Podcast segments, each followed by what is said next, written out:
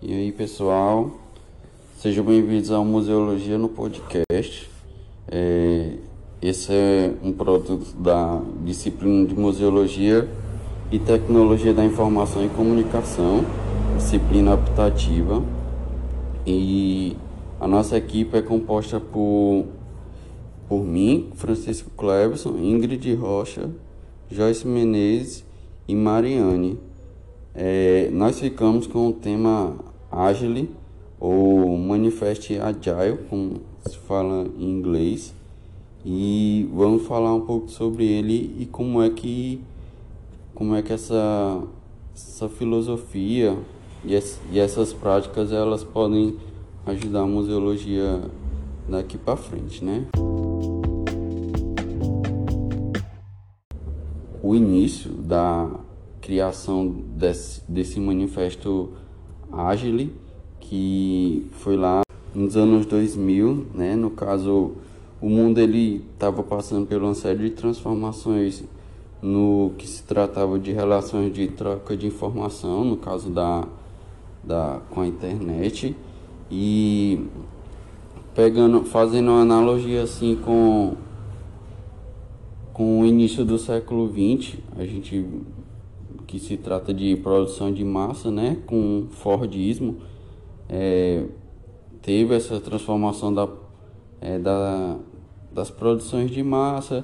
Depois do pós-guerra teve o Toyotismo, né, que veio no Japão depois da Segunda Guerra Mundial.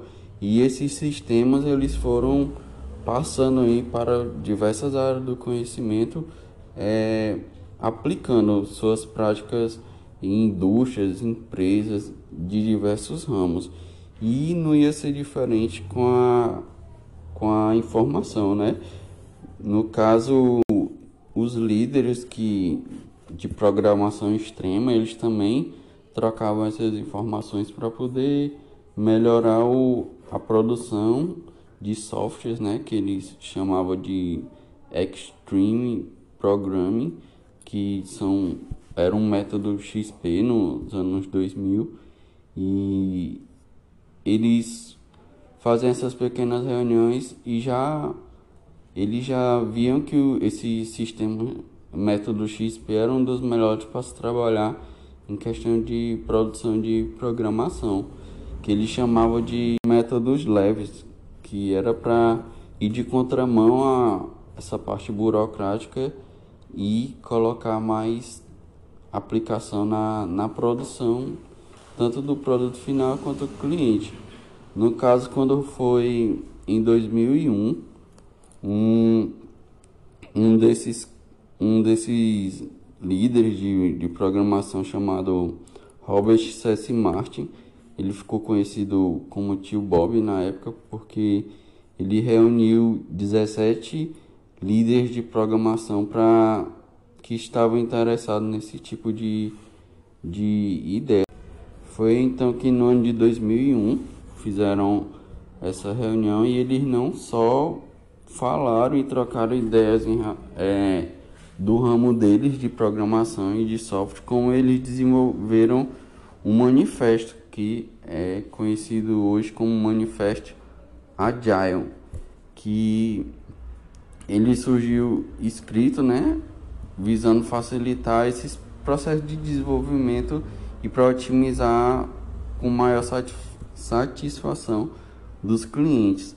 No caso, eles viram que eles tinham que no caso esse manifesto, ele teve como base o XP, o Kanban e o Scrum, que a gente conhece hoje. E foi a partir dessa reunião que eles construíram quatro pilares e 12 princípios para formar esse, para construir esse manifesto ágil. Esse manifesto ele chegou a ser o, o grito de guerra, né, principalmente para a indústria de software, porque expressava os princípios e valores criados lá naquela reunião. Ficou como uma filosofia que segue seus princípios e ela não se diz exatamente o que fazer, mas tendo que utilizar os métodos para que faça chegar a um produto final com mais eficácia. No caso, esses pilares e princípios foram, foram subclassificados. No caso, o primeiro pilar é o indivíduo e interação. No caso, ele dizia que a interação entre o indivíduo era mais importante do que ferramentas, ou seja, trabalhar com o contato direto entre o cliente e o profissional. É, mais valor a essas partes é, humanizadas, né? O segundo pilar é o de software e funcionamento. Eles dizem que é preferível ter um produto excelente e documentar o mínimo necessário. No caso, menos burocracia e mais eficácia no fazer. Eles diziam que exigia muita burocracia, às vezes até preencher formulários desnecessários para poder começar a fazer um produto. E eles viram que isso era ilógico. Eles, eles estavam visando a praticidade e a funcionalidade, no caso. É o terceiro pilar, é colaboração com o cliente.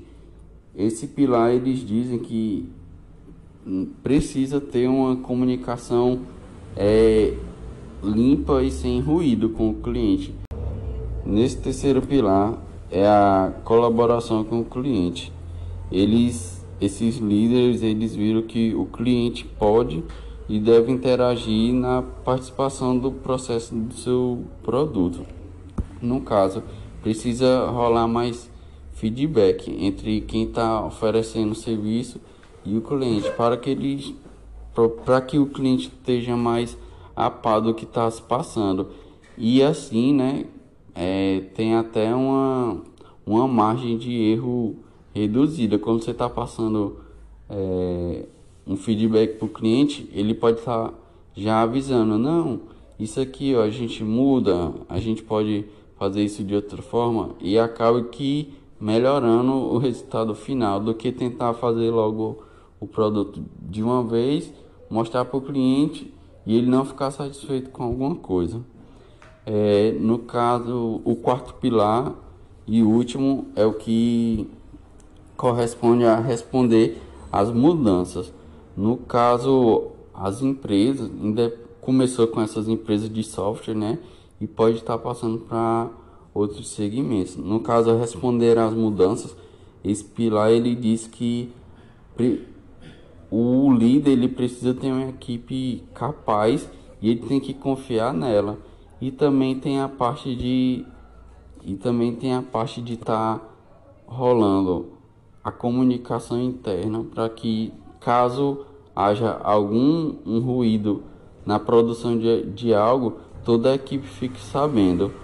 E fica até melhor quando fazendo é, fazendo reuniões pequenas reuniões no meio do no meio do, do expediente para que é está acontecendo com a equipe, se tem alguém com alguma dificuldade, um ajudando o outro, porque quando você tem uma equipe multidisciplinar, é, todos aprendem junto ali e acabam que fazendo um, tendo um resultado bem melhor do que uma equipe de cada um no seu lugar.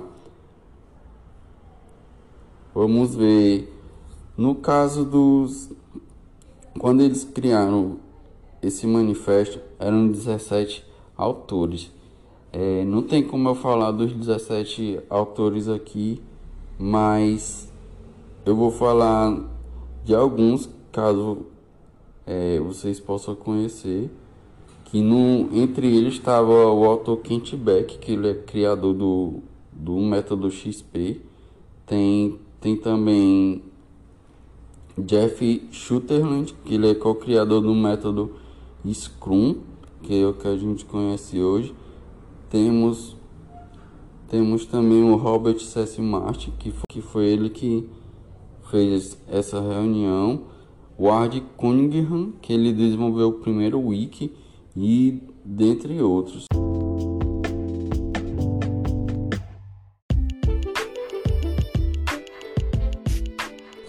Aí quando a gente para para pensar que um, um grupo de pessoas que pararam para pensar nesses métodos ou filosofia também como é falado de melhorias, de práticas e de, e de, de serviço.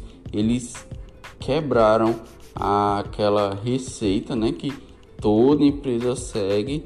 Não, não, obviamente que as empresas precisam ficar sem regras, mas elas precisam também fazer interações com as pessoas, tanto com os seus funcionários, tanto com a sua equipe quanto os clientes. Eles começaram a perceber que a criação de produtos e serviços, quando há uma interação também com o cliente e também com e também com os aspectos é, humanos, né? Colocando os sentimentos das pessoas, as vontades, opiniões, agrega aquilo tudo e acaba que fazem, tendo um resultado mais do que esperado, né?